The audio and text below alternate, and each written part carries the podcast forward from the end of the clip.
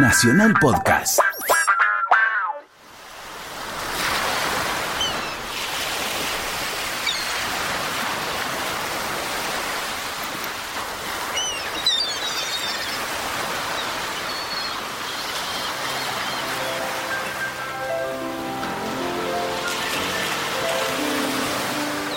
La Dama del Mar de Henrik Ibsen.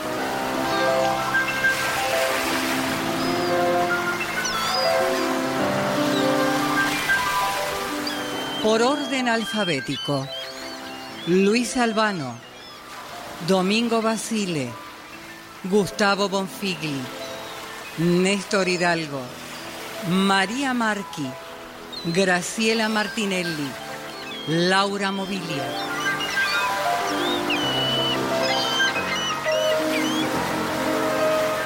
Producción y dirección general, Nora Massi.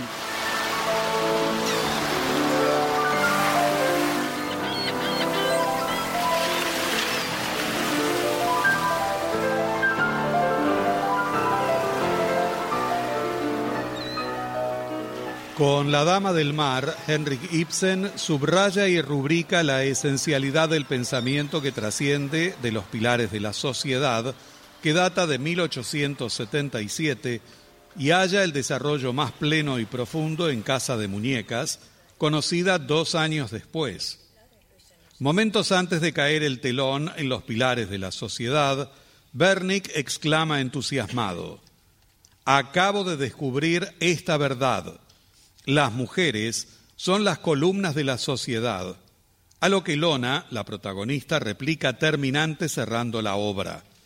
Las verdaderas columnas de la sociedad son la libertad y la verdad. Es lo que busca e intenta poner en práctica Nora de Casa de Muñecas. Saber quién tiene razón, si ella o la sociedad, y alienta el derecho de decidirse por sí misma que reclama Élida en La Dama del Mar.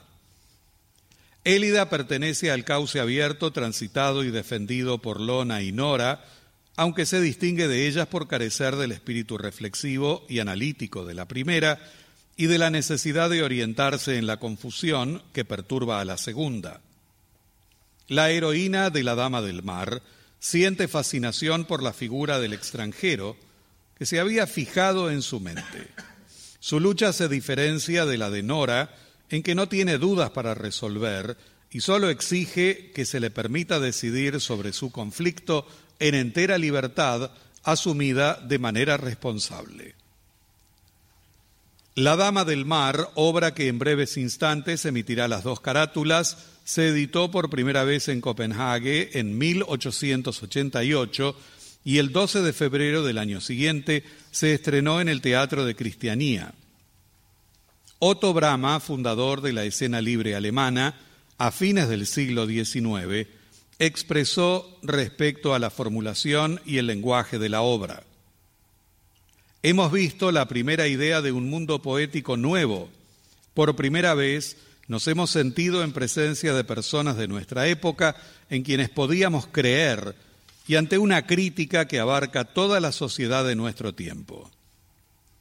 El francés Lunier Poe, por su parte, al presentarse La Dama del Mar en París, la colocó al frente del movimiento simbolista.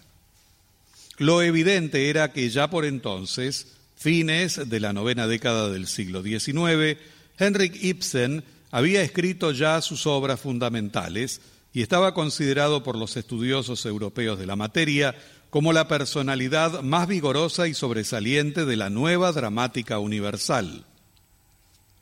Mario Sofici realizó una adaptación cinematográfica estrenada el 27 de enero de 1954, reemplazando los fiordos noruegos por escenarios de Quequén y Mar del Plata. Los personajes principales fueron protagonizados por Zuli Moreno, Alberto Closas, Roberto Airaldi y Ernesto Bianco. Material bibliográfico Luis Ordaz.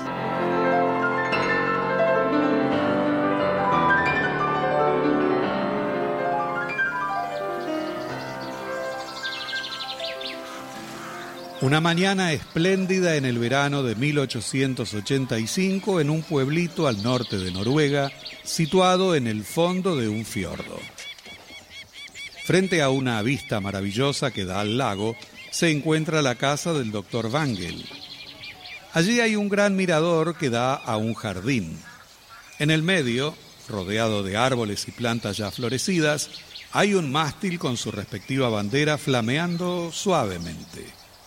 Por entre los árboles se divisa el fiordo, majestuoso y encantador. Bolet, la hija mayor del doctor Wangel, sale desde la casa con un jarrón con flores que deja sobre una mesita. Por uno de los senderos que llega hasta el lago, viene caminando lentamente el joven Lindstrand. Se detiene agotado al ver a Bolet. Hilda, busca el taburete bordado para papá. Buenos días, señorita Bolet. ¡Ah! ¿Usted aquí, señor Lindstrand? Sí. Buenos días. Eh, un momento, por favor. Necesito pedirle algo a mi hermana. Ya regreso, ¿eh? Sí, sí, sí, espero aquí. ¡Hilda! Ah, usted. Bolet me ha dicho que usted se había atrevido a entrar en casa. Ah, señorita Hilda, ¿cómo, cómo está? Eh, sí, me, me he tomado esa libertad.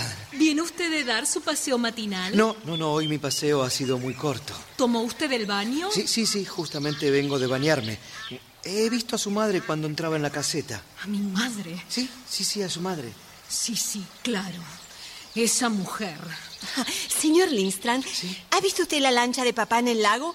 Eh, sí, sí, sí, creo haber visto una lancha de vela que se dirigía a la ciudad. Ay, sin duda, ahí va papá. Fue a visitar enfermos en la isla. Eh, ¿Le gusta cómo han quedado mis flores? Ah, sí, sí, sí, están preciosas. Hacen un gran efecto. ¿eh? Por lo visto, hoy es día de fiesta en la casa. Sí, señor. Ah, ¿Es el cumpleaños de su padre? Ni una palabra. No, señor. Es el de nuestra madre. Hilda. Déjame, ¿quieres? Supongo que irá usted a almorzar. Sí, sí, claro. Hay que tomar alguna cosa. Se debe comer bien en esa fonda. No, no estoy en la fonda. Era demasiado caro para mí. ¿Y entonces dónde se hospeda? Bueno, provisionalmente vivo en casa de la señora Jensen, ¿Quién es esa señora? la comadrona. Ay, dispense, señor Lindstrand, pero yo tengo que hacer otra cosa. Pe- pe- Perdone, perdone mi torpeza, señorita Hilda. No, no he debido decir eso. ¿Y qué es eso? Lo que acabo de decir, señorita. No comprendo. Na- na- naturalmente. Bueno, eh, no se preocupe, ¿eh? Hasta la vista, señoritas. Hasta, hacer- hasta la vista, señor Lindstrand. Eh, sepa disculparnos hoy, ¿eh? pero en otra ocasión, cuando tenga tiempo, pase a Eh, visitarnos. Con muchísimo gusto. Hasta pronto. Que lo pase bien. Gracias. Y recuerdos a la señora de Jensen. Muchas gracias. Adiós. Hilda, por favor, ¿qué te pasa? ¿Has perdido el juicio? Mira si te oyera. ¿Y qué? Bastante me importaría a mí. Bueno, está por llegar papá, así que más vale que te comportes, ¿eh?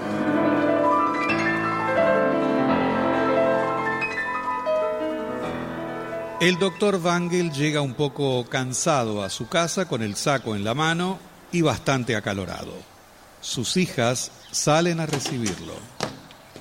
Hola, hijitas. ¡Ay, qué alegría verte, papá! ¿Has terminado por hoy, papá? No, no, no, no. Quizás más tarde tenga que, que bajar un momento al escritorio. Eh, ¿Saben si ha llegado Armstrong? Eh, sí, llegó anoche. Ya hemos mandado a preguntar en la fonda. Ajá. Bueno, entonces vendrá esta mañana. Mira, papá. ¿Te gusta cómo ha quedado la decoración? Ah, Sí, sí, sí, sí, sí. ¿Cuántas flores, eh? Está muy bonito. ¿De veras te gusta? Sí, querida, sí, como de fiesta. Dime, ¿estamos solos en casa ahora? Sí. Ha ido a Eh, donde... ha ido, mamá ha ido a bañar. Bien, bien, bien. ¿Y han pensado tener adornado el mirador y dejar ordenada la bandera durante todo el día? Claro. Ya comprendes tú que es natural. Claro. Pero ya saben que... Que hay que decir que todo esto es por el profesor Anholm. Cuando viene a vernos un amigo como él, tan bueno. Hazte cargo, papá. Él, que ha sido el profesor de Bolet. Qué pícaras que están, ¿eh? De manera que a ustedes les parece natural que todos los años dediquemos un recuerdo a la que ya no está entre nosotros. Está bien, está bien. Pero llévame el saco al escritorio, por Sí, favor. papá, sí. ¿eh? Hijitas, a mí, francamente, no me gusta esta fiesta. No, no me gusta. No me gusta que todos los años. ¿Ustedes comprenden? Eh, Nah, va, está bien, está bien, ya, ya veo, ya veo. Que no puede ser de otro modo. ¿Ese que viene allí no es el profesor? Ay, A ver, Hilda. eh, ¿Pero qué juraría que ese sí. anciano puede ser Sí, Arnold? sí, sí, juraría que es él, Bolet. No, no, no, no, no puede ser. Si parece un viejito. Sí, sí, es, es él, sin duda. Ay, Dios mío. Sí, es él. Pero no es tan grande. pa- Ay, no, no, no comprendo. Si apenas puede caminar.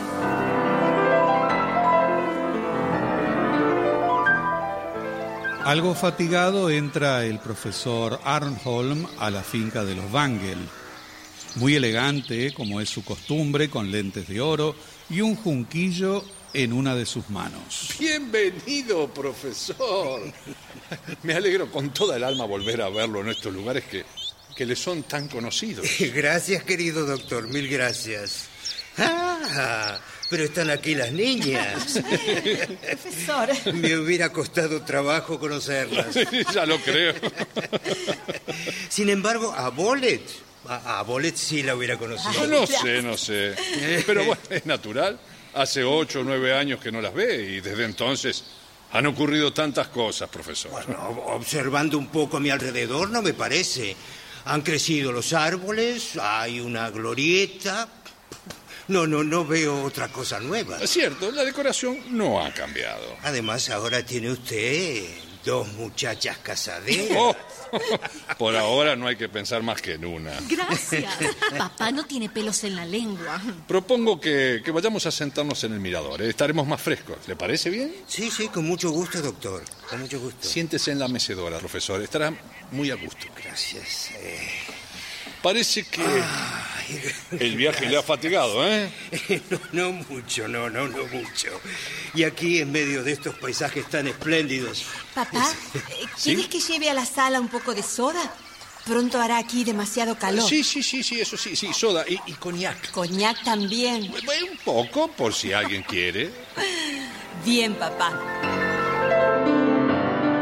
Las hermanas Wangel desaparecen hacia el interior de la casa para dejar solos al padre y al profesor Arnholm. Qué hermosa es Bolet. Tiene dos hijas muy bonitas, Bangel. ¿Verdad que sí? Sí, sí. Sí, sí, sí. Me han sorprendido extraordinariamente. ¿Y usted qué piensa hacer? ¿Permanecer aquí toda su vida? Es lo más probable. ¿Qué otra cosa puedo hacer? Aquí he nacido, vivo aquí, muy feliz con la... Sido muy feliz con la madre de mis hijas en este lugar. Bueno, usted la conocía, Arjon, ¿no? Usted la vio la última vez que estuvo aquí. Sí, no la he olvidado. También ahora soy muy dichoso con, con mi segunda esposa. Hay que reconocer que la suerte me ha favorecido. ¿No, no, no tiene hijos del segundo matrimonio? Hace dos años y medio tuvimos un niño, sí, que murió a los cinco meses. ¿Es- ¿Su esposa no está en la casa? No, ahora no, pero no tardará en venir. Ha ido a bañarse, va, va casi a diario. ¿Por qué? ¿Qué le pasa? ¿Está enfermo? No, ese no sería el término precisamente. Pero desde hace algunos años está muy nerviosa y el baño la relaja, le da mucho placer. Puede decirse que el mar forma parte de su ser. Sí, sí, lo recuerdo, lo recuerdo. Ya en otro tiempo ella Sí, es verdad. tener- Usted, usted ha debido conocerla cuando era profesor en Solviken. Precisamente. Ella iba a visitar al pastor con frecuencia y además solía encontrarla en el faro cuando yo iba a visitar al padre. Sí, su estancia en el faro ha dejado en ella huellas indelebles. Aquí no, no la comprende nadie y la llaman la dama del mar. ¿De veras? Sí, sí, sí. Por sus aficiones. Sí, pero a Élida, háblele del pasado, querido Arjon. La complacerá seguramente. Eh, ¿Tiene usted algún motivo para creerlo así? Indudablemente. Daniel, ¿estás ahí? Sí, mujer. Ya tenemos aquí a la sirena. Gracias a Dios que te veo. ¿Cuándo has venido? Acabo de llegar hace unos minutos. Nos saludas a tu antiguo amigo. Ay, claro que sí. Al fin lo tenemos de visita. Bienvenido. Y perdone que no haya estado aquí para recibirlo. Ah, no faltaba más, señora. Nada de cumplidos, por favor. ¿Está fría el agua? ¿Fría? No. Aquí nunca lo está. A lo sumo, tibia y blanducha. El agua de los lagos es enfermiza. ¿De veras? Qué buena manera de alabar los baños. Lo que creo, señora, es que usted tiene predilección por el mar y por todas las cosas que pertenecen al mar. Mm, es posible. Mm. Oh, pero vea cómo han adornado las niñas el mirador en honor Eh, sí, sí, suyo. bueno, tengo que ir a... ¿De, de veras esto es todo en honor mío? Sí, lo duda. Supone que hacemos esto todos los días. Ay, qué calor. Se ahoga una aquí adentro. Vengan conmigo al jardín. Por lo menos tendremos una brisa más agradable que aquí. Y algo más que brisa, me parece a mí, ¿no? Mm, para usted que está acostumbrado al aire calentucho de la capital, sí. Allí, según dicen, el verano debe ser una cosa horrible. Élida, eh, te dejo sola un rato con nuestro amigo, ¿eh? Tienes que hacer. Eh, Sí, voy al escritorio, pero no tardaré, ¿eh? es, es solamente poco tiempo. Hasta luego. Hasta luego, querido. Ay, qué bien se está aquí. Esta glorieta lleva mi nombre porque le hice arreglar yo, o mejor dicho, Bangel, por complacerme. Seguramente usted debe pasar mucho tiempo en este lugar. Sí, la mayor parte del día. Con las niñas. No, no.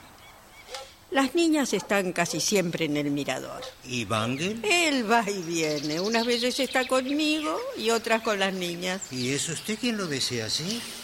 A todos nos va perfectamente con esta manera de vivir. Así podemos hablarnos a distancia cuando tenemos algo que decirnos. La última vez que la vi fue allá, eh, en Solviken. Hace mucho tiempo. Hace más de 10 años. Lo recuerdo bien. Estuvo usted en nuestra casa. ¿Sí? Diez años más o menos. Fue en el faro. Recuerdo perfectamente que el pastor la llamaba a usted pagana. Porque su padre le había puesto un nombre de una embarcación. Sí. ¿Y qué? ¿Y, ¿y qué? Que, bueno, mire, jamás hubiera soñado encontrarla llevando el nombre de Bangel. Eh, Porque entonces Bangel no era un... Bueno, vivía su primera esposa, la madre de las niñas. La verdadera madre. Ya, ya, ya, sí. Pero aunque Bangel hubiera estado libre, jamás se me hubiera ocurrido la idea de semejante matrimonio. Ni a mí, entonces. Bueno. Eh, Bangel es un hombre tan generoso, tan honrado, tan bueno. Sí, es tan bueno. Sin embargo, me parece que debe ser el reverso de usted, en todo. Es verdad. Entonces, dígame, ¿cómo ha podido realizarse este matrimonio? Arnold, no me lo pregunte. Son cosas que no podría explicarle y aunque pudiera, usted no me entendería. Mal, mal, mal, mal, mal, muy mal, muy mal. ¿Le ha hablado de mí a su esposo alguna vez? Recuerdo el paso que di con usted en otro tiempo, con tan poca fortuna. No, no. ¿Cómo, se le ocurre? Jamás le he dicho una palabra de lo, de lo que usted pensaba. Bueno, mejor, mucho mejor. Me molestaba la idea Bueno, de doctor tranquilícese. Le he dicho que usted me caía muy simpático y que fue en aquellos tiempos mi mejor y más sincero amigo. Gracias, muchas gracias. Pero ahora quisiera que me contara por qué no me escribió nunca desde que me fui. Supuse que no le agradaría recibir noticias de una persona que no podía ser para usted lo que usted deseaba. ¿Mm? Suponía que eso solo podía servir para avivar más la herida. Sí, quizá haya tenido razón, sí. Pero ¿y usted? ¿Por qué no me escribía? Dar yo el primer paso. ¿Para qué? Ay, ¿Para que usted creyera que pretendía volver a las andadas? No, no, no. Después del desaire que, que yo tuve como que tuve como el suyo, no, no, prefiero que no. Está bien, lo comprendo. ¿Y desde entonces no ha pensado en contraer enlace? Jamás. He permanecido fiel a mis recuerdos. Ay, vamos. Deje los tristes recuerdos del pasado. Ahora debería pensar en ser un esposo feliz. Entonces tengo que apresurarme, señora de Wangel. ya ve, tengo edad suficiente como para casarme, aunque todos dicen que parezco mucho más grande. Razón de más para que se dé prisa. Ay. Escúcheme. ¿Sí? Voy a decirle una cosa que no habría podido decirle entonces, aunque en ello me hubiese ido la vida. La escucho, soy todo oídos. Cuando dio usted aquel paso, yo no podía responderle de otro modo más que como lo hice, porque todos mis pensamientos estaban en otra parte. No entiendo. Si mal no recuerdo, usted apenas conocía a Wangel. No hablo de Wangel. Ah, bien. Bueno, cuénteme todo si quiere. Solo le diré que no era libre por aquel tiempo. Y si hubiera sido libre, me hubiera- Imagino que es lo que quiere saber. Pero sinceramente no puedo contestarle eso.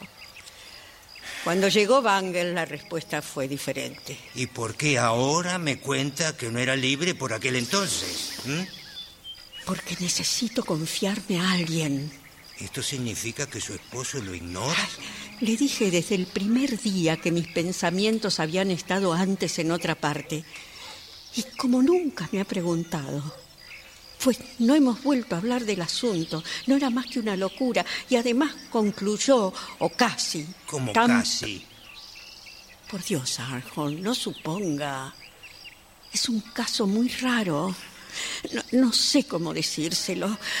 Usted va a creer que estoy loca. Vamos, vamos. Cuénteme toda la verdad, Élida. Bueno, lo intentaré.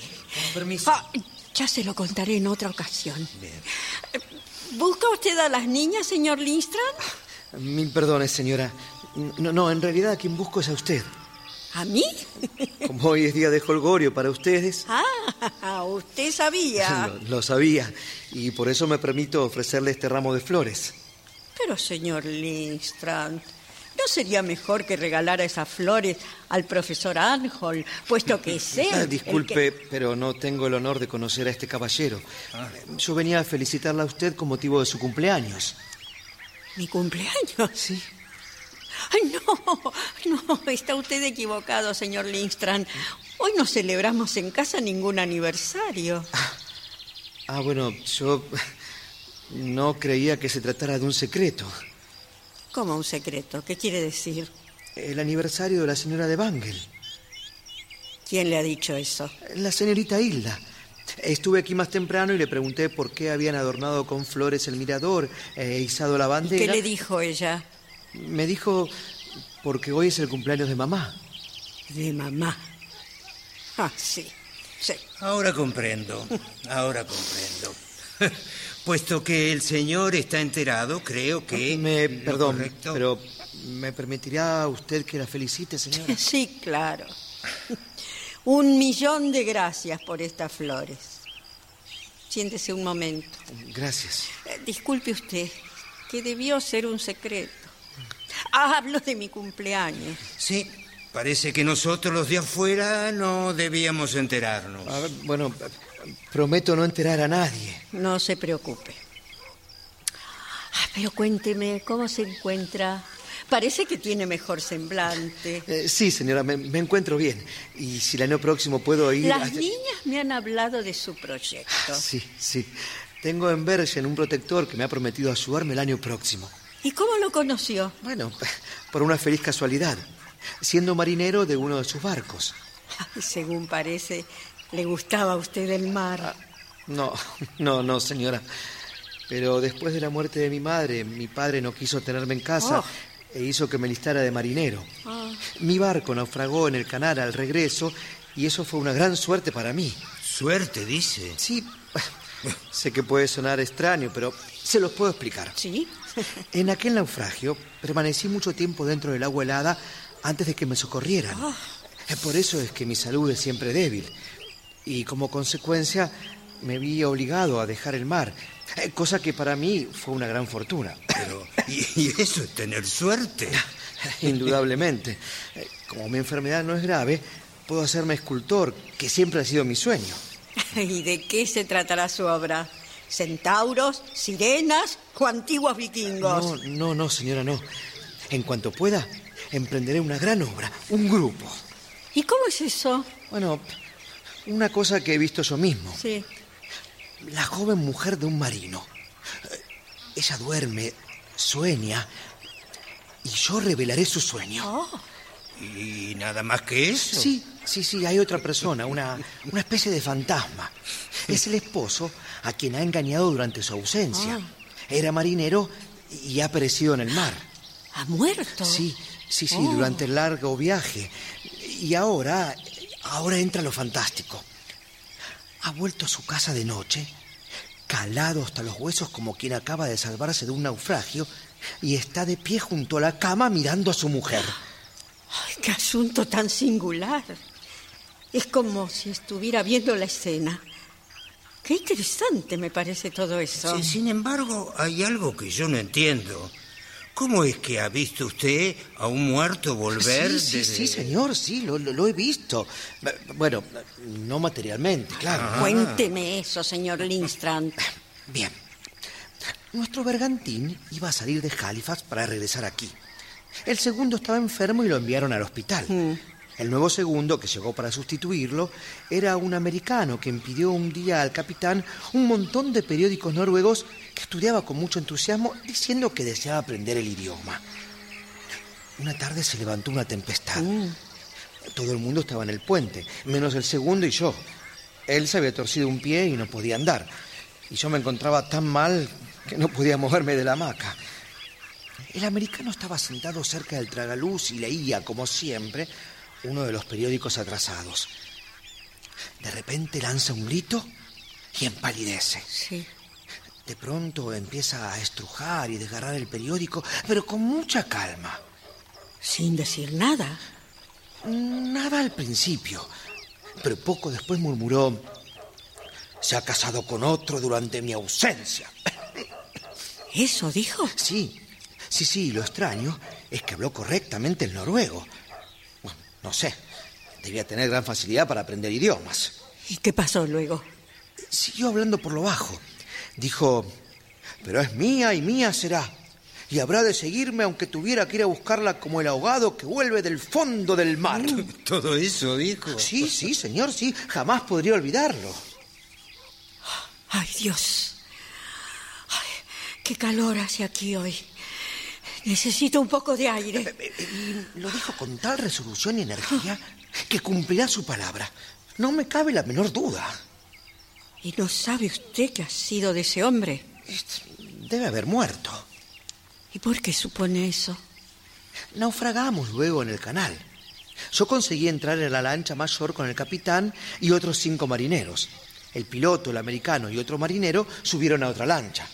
¿Y no volvió a saber de ellos? No, no, señora, al menos a juzgar por lo que me ha escrito últimamente mi bienhechor. Por eso deseo tanto una obra de arte inspirada en aquel suceso. Lo estoy viendo todo, ¿eh? A la esposa infiel del marino, al vengador que se había ahogado, pero que no obstante reaparece como si surgiera del mar. Los veo a los dos claramente llenos de vida. Y yo también.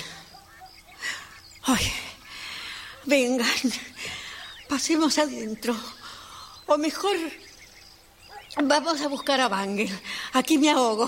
Eh, Disculpe, señora, pero yo me marcho. Solo deseaba felicitarla. Bien, como usted guste. Adiós. Adiós. Y, y gracias por las flores, Ah, no, ¿eh? Por favor, señora, de nada. Adiós. Adiós. Veo, señora, que el relato de ese hombre la ha impresionado. Mm. Pero en el fondo no tiene nada de extraordinario. Debería usted esperarlo.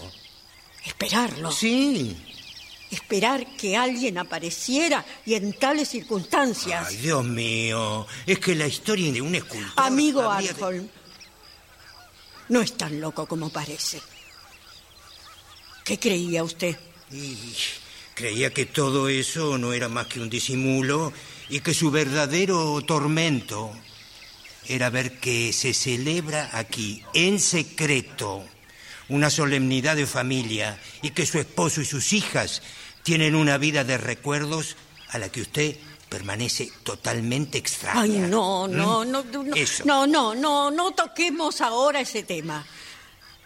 No tengo el derecho de reclamar a mi esposo. Pues, eh, sin embargo, es un derecho que le corresponde. Así todo no lo tengo.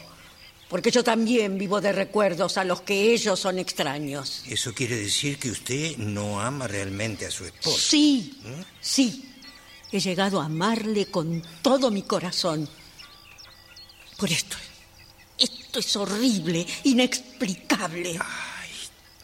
Confíeme sus penas, Elida. No, Confíeme no, sus ahora penas. no, ahora no. ¿Aquí viene papá? ¿No vamos a la sala? Sí, sí, sí.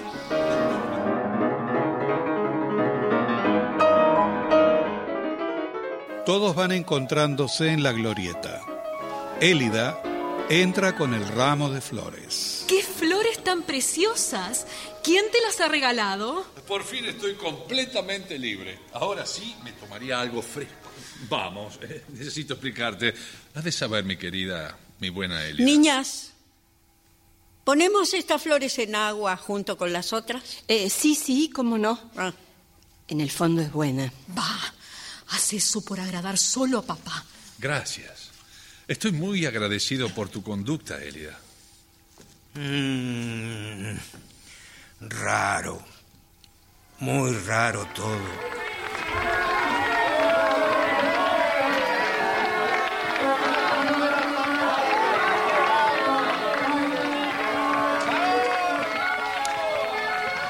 Unas horas después, por la noche, hay fiesta en la ciudad.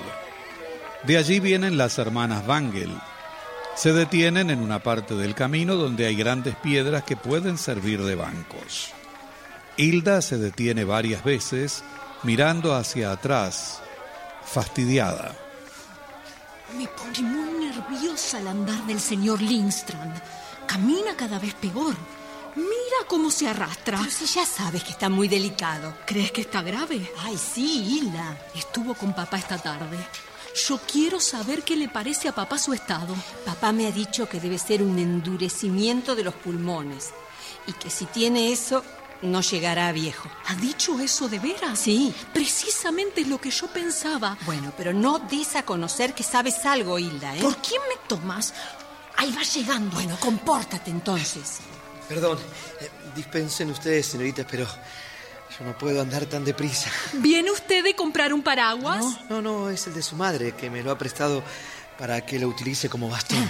¿Papá y los demás están aún allí? Eh, eh, sí, sí, sí, señorita. Su papá ha entrado en el café un momento y los demás han quedado fuera para oír la música. Su madre me ha dicho que vendrían más tarde. Con que está usted muy cansado. Sí, un poco. Necesito descansar un momento. Estas piedras me vendrán muy bien para sentarme. ¿Sabe que más tarde habrá baile en la plaza? Eh, algo he oído hablar de eso, sí. A usted naturalmente le gustará mucho bailar. Ay, Hilda, por favor, ya basta. Deja respirar al señor Lindstrand. Bueno, la verdad, me gustaría mucho bailar si pudiera. No me diga, no ha bailado usted nunca. No, nunca. Pero lo que quería decir es que no tengo el pecho bastante fuerte. A causa de la enfermedad que padece, ¿no? Sí, sí, señorita, por eso. Le entristece mucho estar enfermo. Hilda. ¿Qué?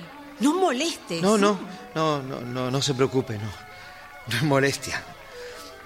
Y con respecto a su pregunta, señorita Hilda, pues le diré que no tengo derecho a quejarme, puesto que sin duda debo a mi enfermedad el que todo el mundo sea tan bueno, tan amable y tan complaciente conmigo. Y además que no es de peligro. No, no, no, peligro ninguno.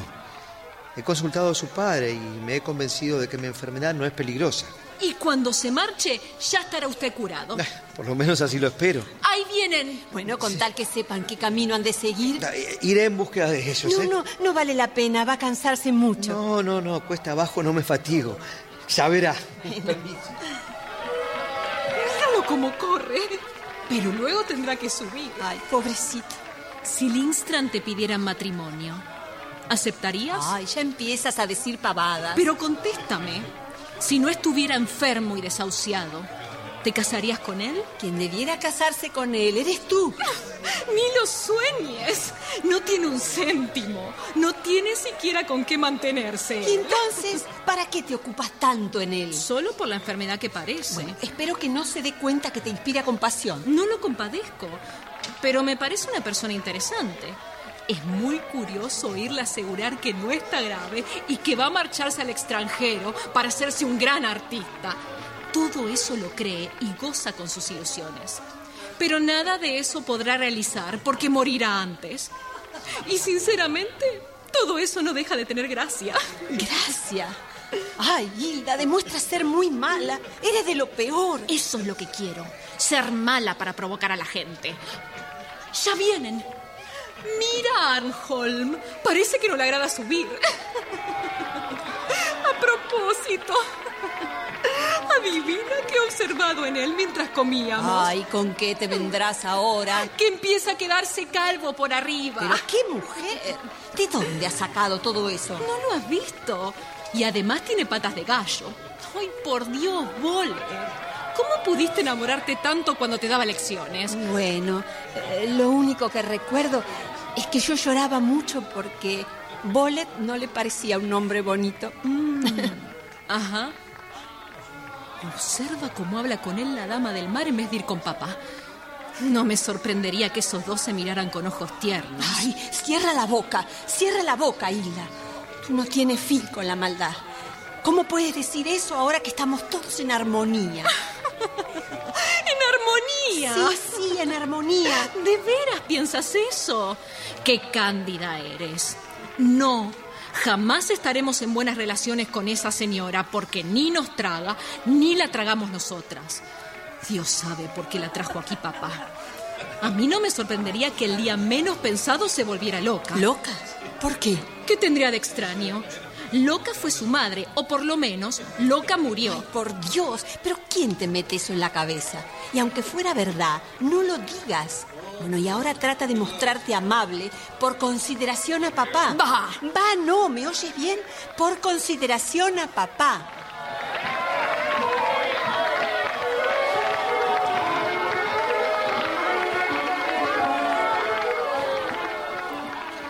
Por fin llegan Wangel, Elida y Arnholm junto a Lindstrand. Elida, como de costumbre, fascinada con el mar. El mar. Este aire fantástico. Rejuvenecedor. Sí, es encantador y una vista preciosa. ¿No había venido nunca por aquí? Nunca, nunca. Creo que en mi tiempo apenas si, si, si podía subirse aquí.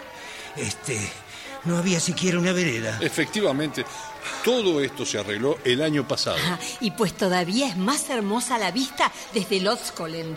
Aquella cumbre que se divisa allá. ¿Quiere ir allí, Elida? No, no, no, gracias. ¿No? Pe- pero vayan ustedes, los esperaré aquí. No, no, entonces me quedo contigo. Las niñas pueden servir de guía al señor Arnold. Sí, claro. ¿Quiere venir con nosotras? Con mucho gusto, sí. Pero hay sendero hasta allá arriba. Sí, señor Arnold. Ah. Y es muy bueno. Bastante ancho para que puedan ir del brazo dos personas. Ah, Sí, ¿está usted bien segura, Hildita? Bolet. Sí, profesor. ¿Quiere usted que veamos si su hermana dice la verdad? Bueno, si usted quiere, vamos. Bueno, pues aquí tiene mi brazo. ¿Vamos también nosotros, señor Lindstrand? ¿Del brazo? ¿Por qué no? A mí me agrada. Esto sí que tiene gracia. Pareceremos dos novios. Parece que usted no ha paseado nunca del brazo con una mujer, señor Lindstrand. Bueno, Ya estamos solos, querida. Sí. Ven aquí y siéntate a mi lado. Todo está en paz y en calma, así que hablemos un poco. ¿De qué? De ti, de nosotros y de nuestra vida. Esto no puede seguir así. ¿Pero qué más deseas? Completa intimidad, mujer. Vida en común como en otro tiempo. Ay, si se pudiera. Pero es imposible. Creo comprenderte. Y supongo Tú además... no comprendes nada. Di que no comprendes nada. Por el contrario, digo que sí. Élida, tú eres un alma fiel y leal. Sí que lo soy. Y para que disfrutes de paz y de ventura, es necesario que tengas franqueza y sinceridad. Bien. ¿Y tú no has nacido para ser la segunda esposa de un hombre. qué te lo hace suponer? Lo he presentido más de una vez. Pero hoy tengo la seguridad. Esta fiesta preparada por las niñas en recuerdo de su madre. Tú veías en mí una especie de cómplice y no estabas equivocada. Porque los recuerdos de un hombre, o los míos al menos, no se borran tan fácilmente. Yo, yo no puedo olvidar. Lo sé y lo comprendo. Sin embargo, te engañas. A ti te parece que la madre de mis hijas vive todavía, que sigue viviendo entre nosotros como un, como un ser invisible. Crees que mi corazón está partido entre ella y tú. Eso es lo que te subleva y por eso no puedes o no quieres vivir en intimidad conmigo. Te niegas ya a ser mi esposa. No, no lo creas, no lo creas. Ya sé que hay algo más. ¿Sabes que hay algo más? Sí, sé que no puedes aclimatarte aquí. Nuestras montañas te oprimen. No hay bastante luz aquí para ti, no hay bastante cielo libre ni Ay, horizonte. es verdad. Constantemente experimento sobre mí la atracción del mar. Lo sé, Elida, lo sé. Y es por eso que la pobre niña enferma debe volver a su casa. ¿Qué dices? Digo que vamos a marcharnos. A marcharnos. Sí, a orillas del mar libre, a un sitio que sea de tu agrado. No, no, no, no, no, eso no puede ser. Tú no serías feliz fuera de aquí. Ya lo arreglaremos. No te preocupes. Además, ¿crees que puedo ser feliz sin ti? Pero querido, soy tuya. Lo eres de verdad, Élida. Ay, por favor, no hablemos de eso. Aquí tienes tu vida, tus cosas. Te repito que nos arreglaremos. Vamos a marcharnos. Iremos a cualquier sitio cerca del mar. Estoy completamente decidido, querida. Ay, pero ¿qué saldremos ganando con eso? Tu salud y tu tranquilidad. ¿Y tú? Porque también hay que pensar en ti. ¿Qué ganarás? Volveré a ganarte a ti. No, es imposible. No, no, Bangel, no podrías. Eso es precisamente lo que me desespera. Pero hay que intentarlo. No, no. Prefiero confesártelo todo. Bien. Habla entonces. Ven.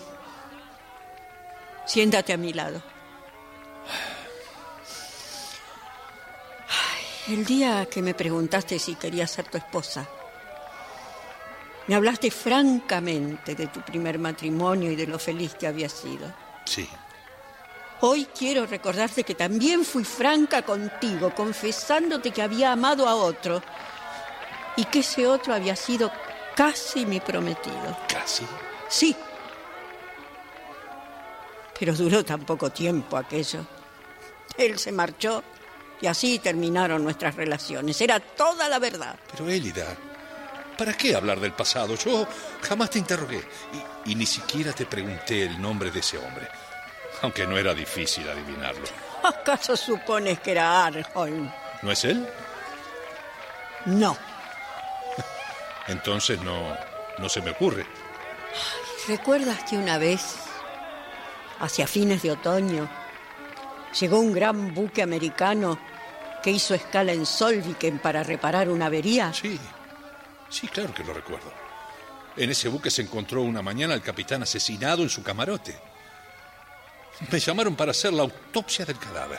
Recuerdo también que se sospechaba que el asesino era el segundo piloto. Nadie podrá asegurarlo, puesto que no hay ninguna prueba. ¿Tú crees? ¿Y, sí, ¿y por, qué, por qué se habría ahogado el piloto como lo hizo si, si no hubiese sido culpable? No se había ahogado. Se fue a bordo de un ballenero. ¿Cómo, cómo lo sabes? Bangel. Ese piloto era mi prometido. Pero, pero entonces, entonces, Dios mío, Élida, Pero era una locura casarte con un hombre a quien, a quien nadie conocía. ¿Cómo se llamaba? En aquella época se llamaba Freeman, pero luego cambió de nombre y firmó con el de Alfredo Johnston, ¿Y de dónde venía? de Finlandia, según dijo. Parece que había nacido allá, donde había emigrado en compañía de su padre. ¿No sabes más nada de él? Solo que entró siendo muy joven como Brumet en un navío y que había viajado mucho. Y nunca hablábamos de eso, Ajá. ¿Y de qué hablaban entonces? del mar. Del mar. Hablábamos de las tempestades y de los tiempos de bonanza, de los días y las noches en el mar, pero especialmente de las ballenas, las focas, las gaviotas y de todas las demás aves marinas. Entonces me parecía que todos esos seres debían ser de la misma raza que él. ¿Y tú? Yo concluí por creer que pertenecía también al océano. Comprendo. Entonces fue cuando te comprometiste con aquel hombre. Sí, me decía, ha de ser. Ha de ser. De modo que tú no tenías voluntad. Jamás la tuve cuando él estaba a mi lado. Ay, pero al quedarme sola, no podía explicarme aquella fascinación. Lo veías muy a menudo. No, no, no, no tanto. Lo conocí un día que fue a ver el faro. Después nos encontramos algunas veces, pero al ocurrir el asesinato del capitán tuvo que marcharse. ¿Cómo ocurrió eso? Una mañana recibí una carta suya en la que me rogaba que fuese a verlo a Brammeren. Ya sabes, el cabo que está entre el faro y Solviten. Sí, sí, lo conozco muy bien. Allí me contó que había matado al capitán durante la noche. Además me dijo que aquello fue justo y natural. ¿Y tú diste crédito a esas palabras? Sí, y no traté de averiguar nada. Pero antes de irse sacó del bolsillo un anillo. Luego me sacó a mí del dedo una sortija que tenía y dijo que debíamos casarnos con el mar. Las juntó y las arrojó al océano. ¿Y tú, Élida, lo permitiste? Sí, en aquel momento no tenía voluntad propia. Gracias a Dios se marchó. ¿Y después que se marchó, Ay, qué? cobré el juicio y comprendí que aquello era una locura. ¿Volviste a tener noticias de él? Sí. Primero recibí algunas líneas en las que solo me decía que iba a marcharse a América y me daba su dirección para que le contestara.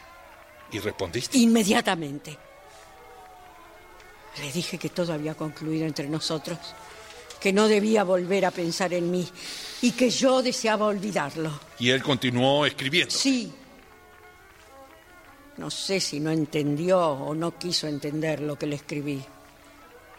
Porque solo decía que era necesario esperar y que me avisaría en cuanto pudiera recibirme y entonces tendría que ir a casarme con él. Le contesté un poco más severamente, pero él continuaba con su obsesión. Entonces dejé de escribirle porque comprendí que sería inútil. ¿Y no has vuelto a tener noticias suyas? Sí. Me escribió otras tres veces. Ese hombre ha ejercido sobre ti una influencia extraña, Élida. Sí, sí, lo sé. Es un hombre terrible. Ahora es preciso no volver a pensar en él. ¿Me lo prometes, Élida? Vamos a pensar en algo mejor para ti. Un aire más puro que el de los lagos. ¿Qué te parece el aire fortificante del mar? No me hables de eso, te lo suplico. Ni el mar podría librarme de mi mal, ¿De qué mal? ¿Qué quieres decir? del terror, de la influencia espantosa. Pero ya te has liberado, querida. Ahora todo ha Te concluido. equivocas. Y temo que no concluya nunca, nunca, nunca en esta vida. ¿Quiere decir que no has podido arrancar a ese hombre de tu corazón? Creí haberlo olvidado. Y ha reaparecido de repente. ¿Cuándo? Hace tres años o poco más, cuando yo estaba embarazada. ¿Cuándo estaba? Pero Élida.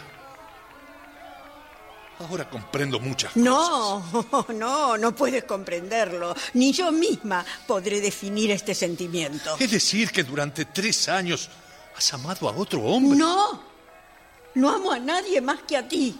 Entonces, ¿por qué durante todo este tiempo has sido realmente mi esposa? El horrible sentimiento que me ha inspirado ese hombre me lo ha impedido. Es como una fascinación, una dolencia, una alteración tan extraña, tan violenta, que creo que su única causa es el mar. Hoy voy a volverme loca, Bangel, loca, loca. Querida, por favor. Mira, cuando nos vayamos. Es que no entiendes. ¿Sabes que por momentos lo veo? No me mira nunca, pero está presente, ¿Cómo lo ves? como lo vi la última vez. ¿Hace 10 años? Sí. Distingo muy bien, sobre todo, el alfiler de la corbata con una perla azulada grande. Esa perla se asemeja al ojo de un pez muerto y parece mirarme fijamente. Dios mío. Pero Élida, estás más enferma de lo que creía. Sí.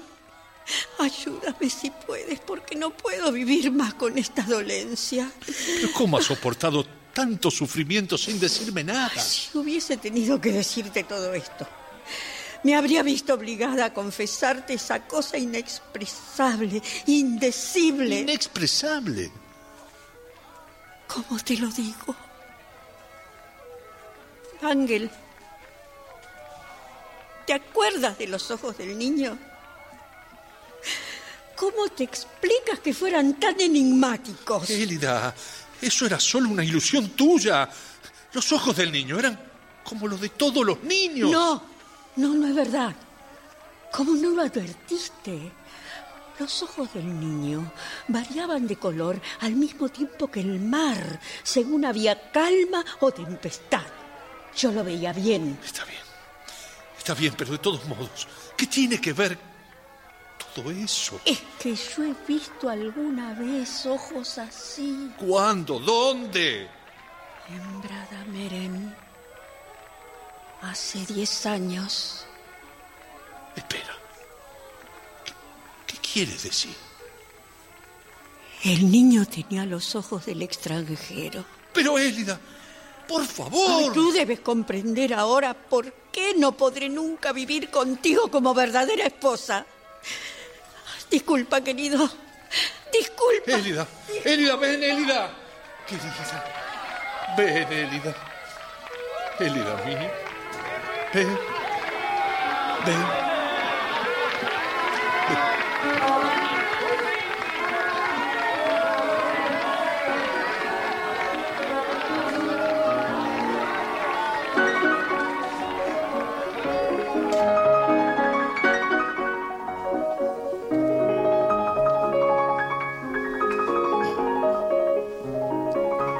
Varios días después, por la tarde, en un rincón del jardín de los Bangel, húmedo y pantanoso, con árboles viejos.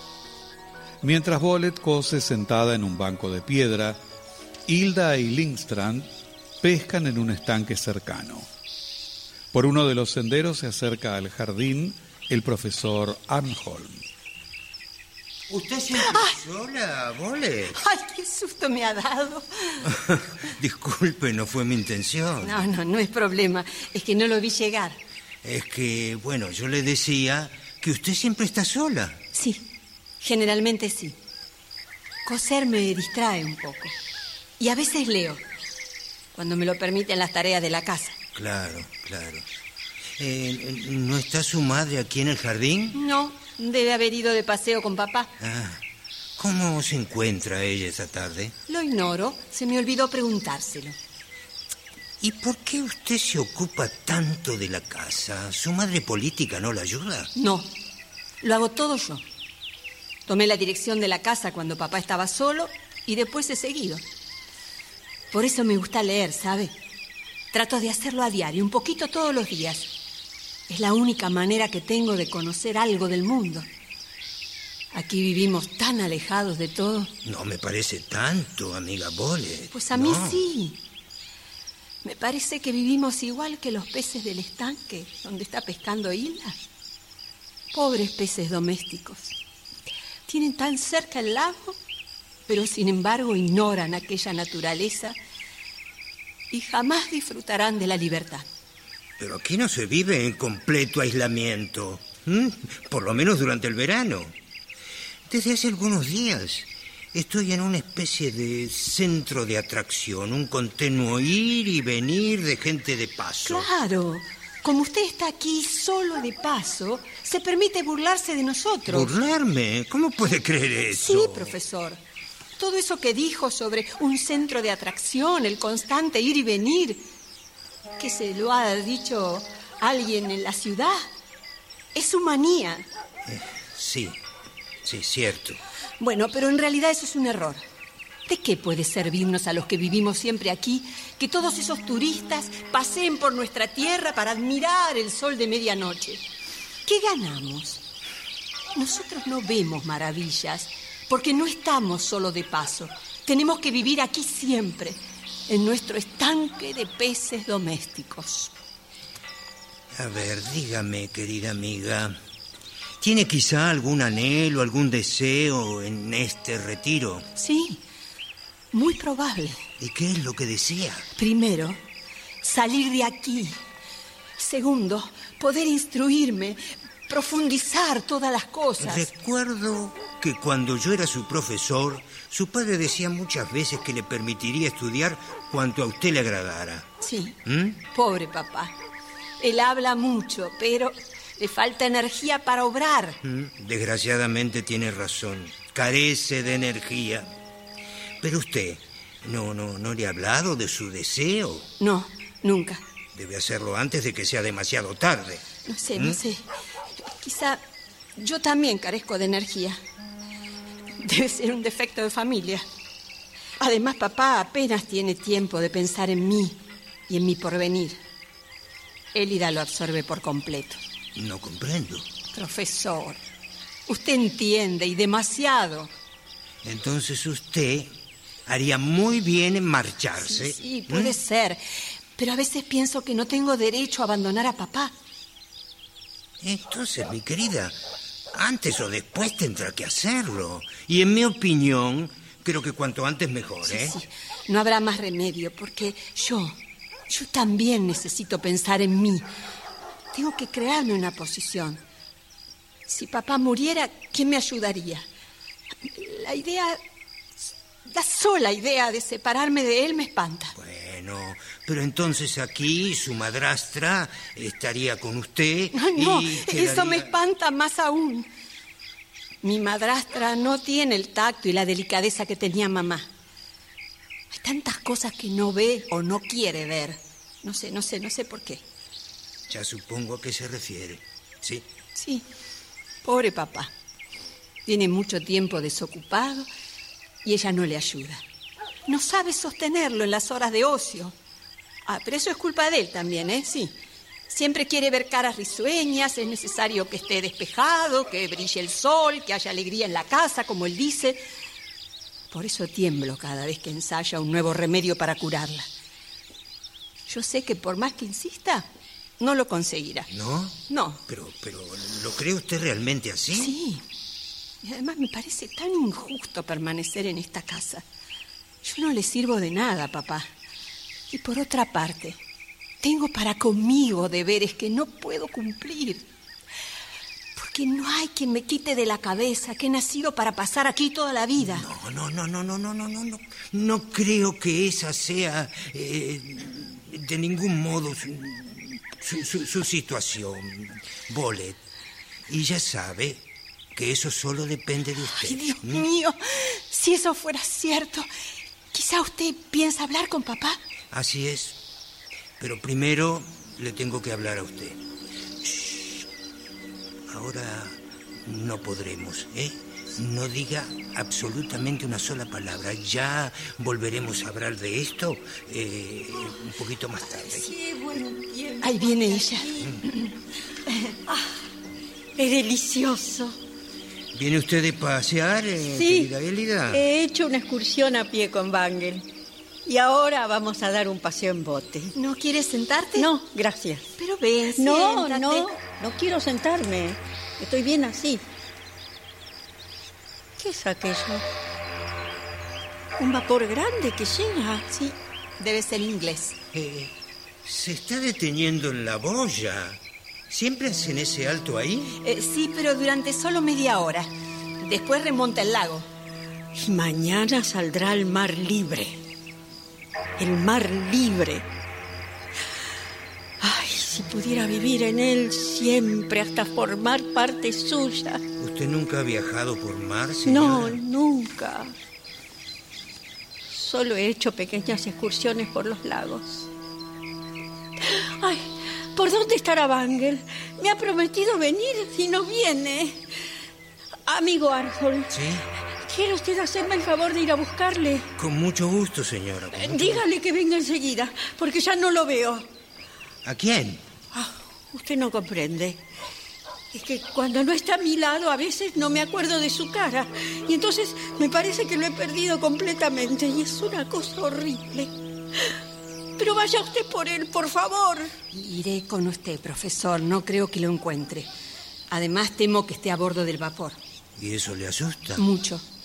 Suele ir allí con la esperanza de encontrar amigos y como hay un restaurante a bordo, ya, ya comprendo. Entonces vamos.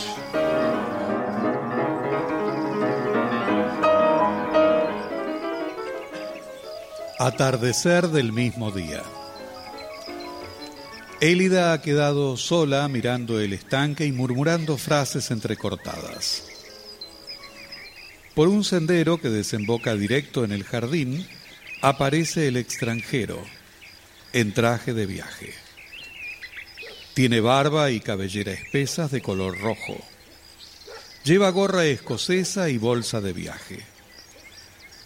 Al ver a Élida, se detiene y la contempla fijamente hasta animarse a hablar. No puede ser. Es él. Es él. Elida, buenas tardes. Vienes al fin. Sí. Aquí estoy. Pero no, no eres. ¿Quién es usted? ¿A quién busca? Tú dirás, ¿Qué es esto? ¿Quién es usted? ¿A quién busca? Le he preguntado. a ti. Ah, no, no, no. Los ojos. Los ojos. Al fin empiezas a reconocerme. Ay, Yo a ti te conocí enseguida, Elida. Ay, esos ojos. No, no me mire así. O pido auxilio. No tengas miedo. Pero por favor, no me mire así. Acabo de llegar en el vapor inglés. Te había prometido volver tan pronto como pudiera. Y aquí estoy. Márchese. Y no vuelva jamás. Ya le escribí que todo había concluido entre nosotros. Todo, todo. Bien lo sabe usted. De modo que no comprendes que he venido a buscarte. A buscarme. Sí. Sí, es lo más natural, ¿no? Usted sabe perfectamente que estoy casada. Y sin embargo viene aquí a buscarme. ¿Que acaso no querrías que- No, no, no, quiero. Jamás. Digo que no quiero. Que no puedo ni quiero. No me atrevo tampoco. No tengas miedo, Elida. ¿Quién es usted? No me mire más así. Es a mí a quien debe dirigirse, no a la señora. Y ahora que conoce usted la situación, ¿qué tiene que hacer aquí?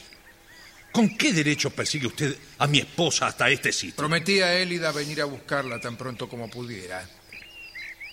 Y ella me prometió esperar mi regreso. Habla usted a mi esposa con una familiaridad que no toleraremos en nuestra casa. Caballero. Ya lo sé. Pero como era mía antes de ser de nadie. ¿De usted? Ah, no. ¿Ella le ha contado sobre la ceremonia de nuestros dos anillos? Sí, pero después rompió las relaciones con usted. No importa. Habíamos convenido en respetar aquella ceremonia como una ceremonia nupcial. Era un matrimonio. No quiero nada con usted. No me mire de ese modo. ¿Supone usted que puede arrebatármela por la fuerza y contra su voluntad? No, no. Deseo que me siga voluntariamente. Voluntariamente. Usted está loco. Márchese. Pronto tendré que embarcarme. Y ya ves, Pélida, he cumplido mi palabra. Tienes tiempo de reflexionar hasta mañana por la tarde. Ella no tiene nada que reflexionar. Salga de aquí. Voy a remontar el lago en el vapor inglés y volveré mañana por la noche. Me esperarás aquí en el jardín porque prefiero arreglar este asunto contigo sola, ¿comprendes? Oye, Wangel. Quédate tranquila, no volverá. Hasta mañana, Elida. No. No, no venga usted mañana por la noche. No vuelva usted. Élida, entra en la casa. Sálvame, Wangel. Ten en cuenta que si mañana no me sigues, todo habrá concluido para siempre. No volveré jamás y no volverás a verme. Habré muerto por siempre para ti. Por lo tanto, piensa muy bien lo que haces. Adiós. Ay, ya ves, Wangel. Tranquilízate. Ya se ha marchado. Y no lo volverás a ver.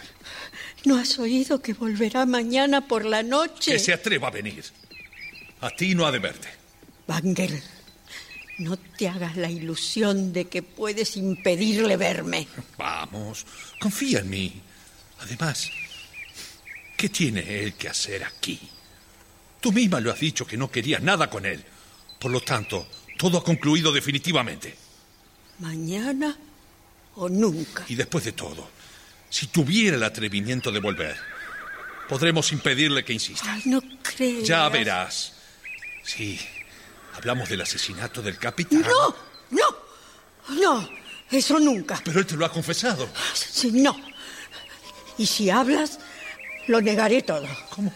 No se debe encarcelar a ese hombre. Pertenece al mar. Allí está su vida. Pero Élida, Élida. Vangel, mi fiel Vangel.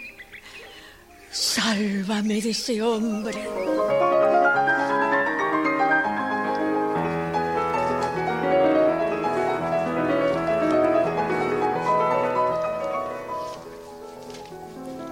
Al día siguiente, por la mañana, en una de las salas de la casa del doctor Wangel, se encuentran la joven Bollet junto a Lindstrand y al profesor Harnholm. Pero Bolet, ¿qué es lo que tiene su madre política? Sinceramente, no sé. Ahora se ha encerrado en su habitación. Eso no está bien. No. Parece que a la señora de Bangle le impresionó mucho ayer la llegada del americano. ¿Usted qué sabe? Lo he visto paseándose por detrás del jardín. Ah, comprendo. ¿Usted y papá estuvieron hablando anoche mucho tiempo, profesor? Sí, hasta bastante tarde. Teníamos que tratar unos asuntos muy serios. ¿Pudo hablar algo de mí y de lo que me interesa? No, no, no, no, no, no me fue posible. Su padre estaba muy preocupado. Oh, sí. Siempre lo está. Ya hablaremos del asunto, pero más adelante, no se haga problema. Ahora, ¿dónde está él? ¿Ha salido? No, no. Debe estar en su escritorio. Voy a buscarlo. Gra- Gracias, gracias, pero espere. Prefiero ir yo. No, no será Buenos necesario. Acá viene. Buenos días. Buenos días. Buenos días. ¿Cómo está, querido amigo? Bien. Cuánto le agradezco que haya venido tan temprano. Necesito hablar con usted. Bueno, nosotros nos iremos al jardín. ¿Vamos, señor Lindstrand? Sí, vamos, vamos, vamos al jardín. Doctor Vangel, ¿conoce usted bien a ese joven? No, ni por asomo. ¿Y no le molesta que esté paseándose siempre con sus hijas? No lo había advertido. Debería usted preocuparse por ello, ¿eh? Sí, tiene usted razón. Pero ¿qué quiere que haga? Mis hijas no admiten observaciones mías ni de Élida. ¿Tampoco de ella? No. Y además no puedo pedirle que cuide de mis hijas. Pero eso no era de lo que teníamos que hablar. Dígame, ¿ha reflexionado en lo que hablamos anoche? No he pensado en otra cosa desde que nos separamos. ¿Y qué opina usted que debe hacerse? Ay, ay, querido doctor. Usted como médico debería saber mejor que yo. Ay, ay, profesor. Si usted supiera lo difícil que es para un médico juzgar a un enfermo a quien quiere de veras. Además, no se trata de una enfermedad ordinaria. Ni un médico ordinario, ni remedios ordinarios pueden curarla. ¿Cómo se encuentra ella hoy? Hace un momento estaba tranquila, pero es tan variable. Eso debe deberse quizá a su estado perturbado del espíritu. a eso solo no. Debe ser una cosa congénita. Élida pertenece a una raza de marinos. Esta es la verdadera razón. Pero, doctor, ¿qué deduce usted de todo esto? ¿No ha observado que los que viven junto al mar forman como un pueblo especial? Esas personas no se aclimatan nunca en otra parte. Debí pensarlo oportunamente. Cometí una gran falta sacando a Élida de su centro. Qué egoísta fui. Usted la amaba, doctor. Sí, por eso. Por eso me llevó a ser un perfecto egoísta. Tengo, tengo mucha más edad que mi esposa. Y hubiera debido ser para ella un padre y un guía. Pero no he tenido la suficiente energía, ¿comprende? Yo la amaba tal y como era y ahora no sé qué hacer. Por eso le he pedido a usted que viniera a vernos. Dios mío, querido doctor. No, no, no acierto a saber en qué puedo yo serle útil. Bueno, creí que Élida lo había amado a usted en otro tiempo, que todavía la amaba y, y que quizás sería un bien para ella volver a verlo y, y hablar de su país y del pasado.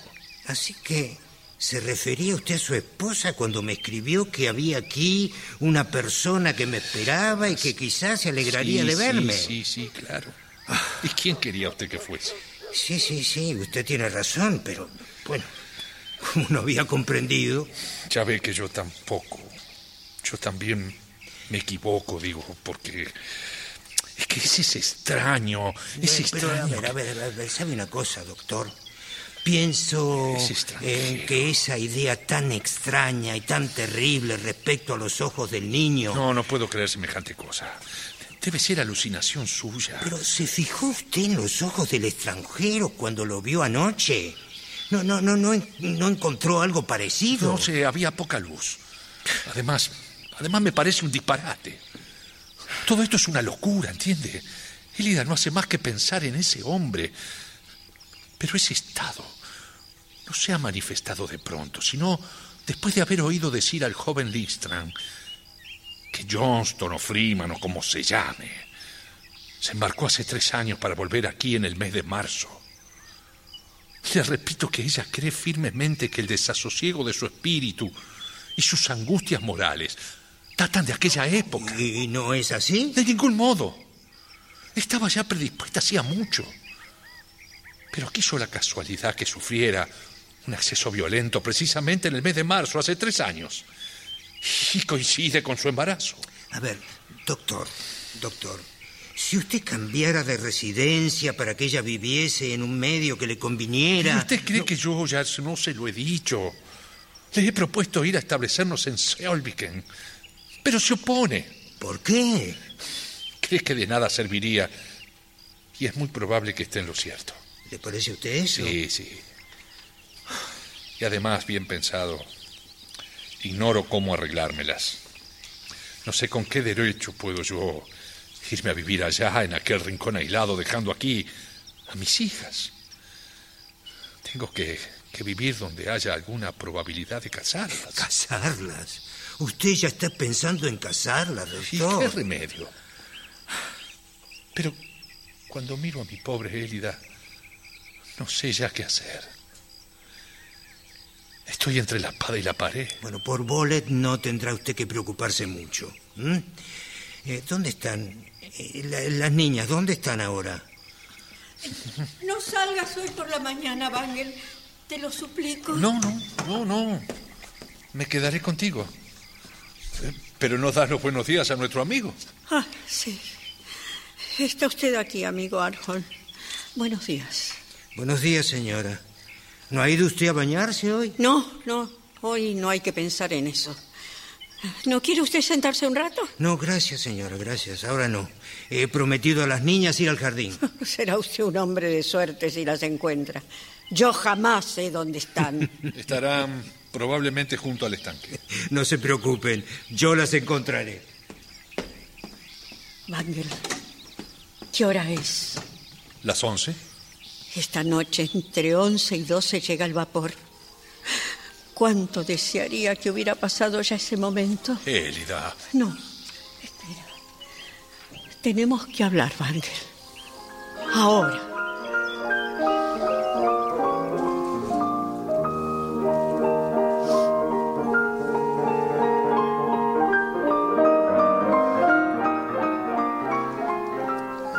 Después de mucho dialogar y discutir, Wangel y Élida han llegado a una conclusión. Polet, Hilda y el profesor Arnholm regresan del jardín, también con novedades. Sepan ustedes que tenemos grandes proyectos. También nosotros dos tenemos proyectos. ¿Ah, sí? Sí. Elida se va a Solviken por algún tiempo. ¿Se va? Muy bien pensado, señora. Elida desea volver a su país, a la orilla del mar. ¿Te marchas? ¿Vas a dejarnos? Pero Hilda, ¿qué tienes? Nada. Absolutamente nada. Por mí puedes irte. Papá, te conozco en la cara que tú también te vas a Solviken. No, no, de veras que no, no. Quizás vaya allí alguna vez, alguna que otra vez. ¿Y nosotras? ¿Y esta casa? Bueno, yo vendré aquí también. Ah, alguna que otra vez. Hija, es necesario. Vole, hablaremos después. ¿m? Ahora espera. Ha- Hablaré un momento con tu padre. ¿Qué tenía Hilda? Parece alterada. ¿No has sospechado lo que Hilda desea y espera desde el primer día en que viniste? No. Una palabra tuya de cariño. Una sola. Ah, ¿habría acaso una misión que cumplir aquí? Sí. Papá, papá, Sí, hija, sí, hija, sí. el almuerzo está listo. Gracias, gracias, querida. Profesor, haga el favor de pasar. Vamos a comer y a, a apurar nuestras copas en señal de despedida con la dama del mar.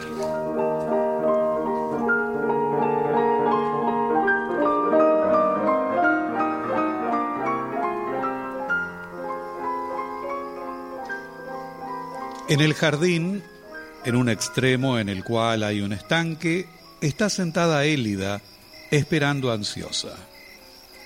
Ya declina el día y el cielo se oscurece poco a poco. Pero mujeres, espera un poco. No, no, ya está aquí. Me lo dice el corazón. Élida, es preferible que me dejes hablar a solas con él. Imposible. Ay. ¿Lo oye, Ángel? Debe ser él. Buenas noches. Ay,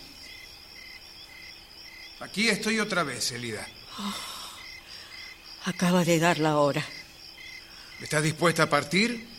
¿Sí o no? Usted ve que no lo está. No me refiero al traje de viaje ni al equipaje, porque yo tengo a bordo todo cuanto se necesita. He tomado un camarote para ella. Elida, te pregunto nuevamente si estás dispuesta a seguirme. ¿Me escuchas? Es la primera llamada. Tienes que decidirte ahora. La decisión. La decisión irrevocable. Para siempre. Dentro de media hora será demasiado tarde, Elida. ¿Por qué tiene tanto empeño en que me vaya con usted? Pero no sientes que nos pertenecemos el uno al otro. Mi esposa no tiene que hacer elección alguna. Porque no soy solo el hombre a quien ha elegido, sino también su defensor. Si no se marcha de aquí, sabe lo que se pone, ¿verdad? Bangel, ¿qué vas a hacer? Veamos. Veamos qué hará usted. Haré lo que. que lo tenga como un criminal inmediatamente. No. Antes de que pueda volver a bordo. Sé quién cometió el asesinato en Solviken. Ángel, ¿cómo Lo puede? esperaba. Y por eso vengo prevenido. No, no, no lo mate usted. Máteme antes a mí. Ni a ti ni a él. Esto no servirá más que para mí. Para vivir y morir como hombre libre. Bangel, escúchame. Tú quieres retenerme aquí, pero a mi alma, a mis pensamientos y a mis deseos no lograrás encadenarlos. Mi alma buscará y perseguirá el mundo desconocido para el que nací y cuyo acceso me has impedido tú. Ya lo veo, Elida. Ya lo veo. No hay más que una salvación para ti. Y te dejo en libertad de seguir el camino que quieras. Eres libre. Completamente libre. ¿De veras? ¿Es sincero lo que dices? Muy a mi pesar. Libre, responsable. Oh, ¡Qué cambio! Oye, Célida, es la última llamada. Ven. Después de lo que acaba de pasar, no. ¿Cómo? Que no lo seguiré. ¿No quieres venir conmigo? Bangel, jamás te abandonaré después de lo que me has dicho. Élida. Élida. Entonces todo ha terminado. Sí, para siempre. Hay algo más poderoso que mi voluntad. Su voluntad no ejerce ya ninguna influencia en mí. Usted es para mí un hombre muerto que salió del mar y vuelve al mar. Ya no le tengo miedo. Ya no me atrae. Bien. Entonces, adiós, señora. En adelante no será usted en mi vida más que el recuerdo de un naufragio. Adiós. Élida. Tu alma es como el mar. Tiene flujos y reflujos. ¿A qué se debe este cambio? ¿No comprendes que el cambio se ha realizado desde que me dejaste en libertad de obrar? ¿Y aquel ideal? ¿Aquel misterio desconocido que te atraía? Ya no me atrae ni me espanta. He renunciado a él. Evidentemente lo que te atraía hacia el mar, hacia ese extraño, era una necesidad de libertad que se despertaba y crecía en ti. Me pregunto si ahora serás mía. Sí, querido Bangel. Ahora puedo, porque estoy libre, voluntariamente, como un ser responsable de sus actos. Élida mía, viviremos siendo el uno para el otro por completo. Con el cariño a nuestras dos hijas. Nuestras dos hijas. Sí, esas hijas cuyo corazón no es mío, pero que sabré conquistar. Gracias. Gracias por esas palabras. Vean ustedes. Papá y mamá parecen dos verdaderos novios. El vapor inglés se aleja. Es el último viaje del año. Élida, finalmente se marchará a Soldiken. No, ya no se marcha. Hemos cambiado de opinión esta noche. ¿Es cierto eso, papá? ¿Te quedarás con nosotros, Élida? Sí, querida Hilda. Si tú me quieres contigo. Sí. Sí. Claro que quiero, Élida. Claro. Esta sí que es una verdadera sorpresa. Amigo Arjol, cuando uno se ha hecho terrestre, no encuentra el camino del mar. No vuelve a la vida marina. Ahora puedes decir que eres libre y responsable, querida. Tienes razón, Bangel. Por siempre libre y responsable.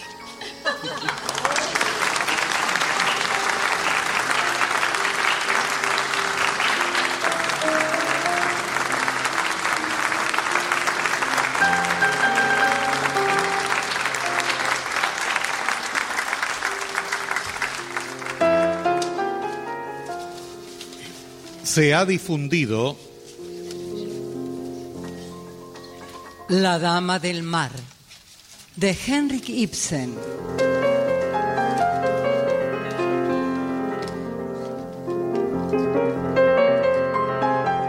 Adaptación Paola Lavín. personajes e intérpretes por orden de aparición. Bolet, María Marqui, Liz Grant, Néstor Hidalgo, Hilda, Laura Mobilia, Doctor Wangel, Luis Albano, Arholm, Domingo Basile, Elida Wangel, Graciela Martinelli, El extranjero, Gustavo Bonfili.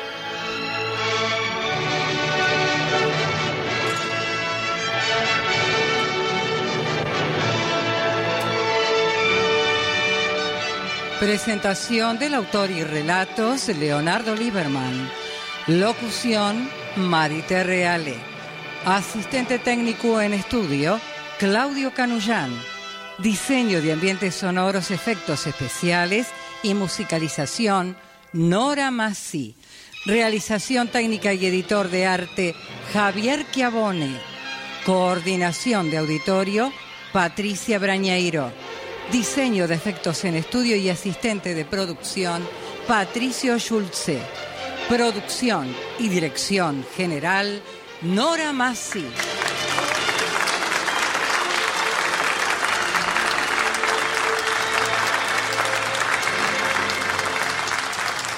El material de archivo de dramaturgos argentinos que difunde las dos carátulas es cedido por el Instituto Nacional de Estudios de Teatro.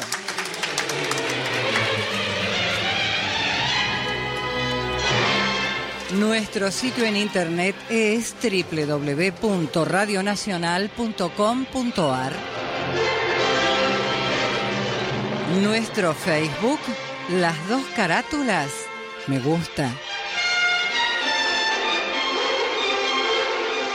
Fue una presentación de las dos carátulas, el Teatro de la Humanidad, por Radio Nacional Buenos Aires, Argentina.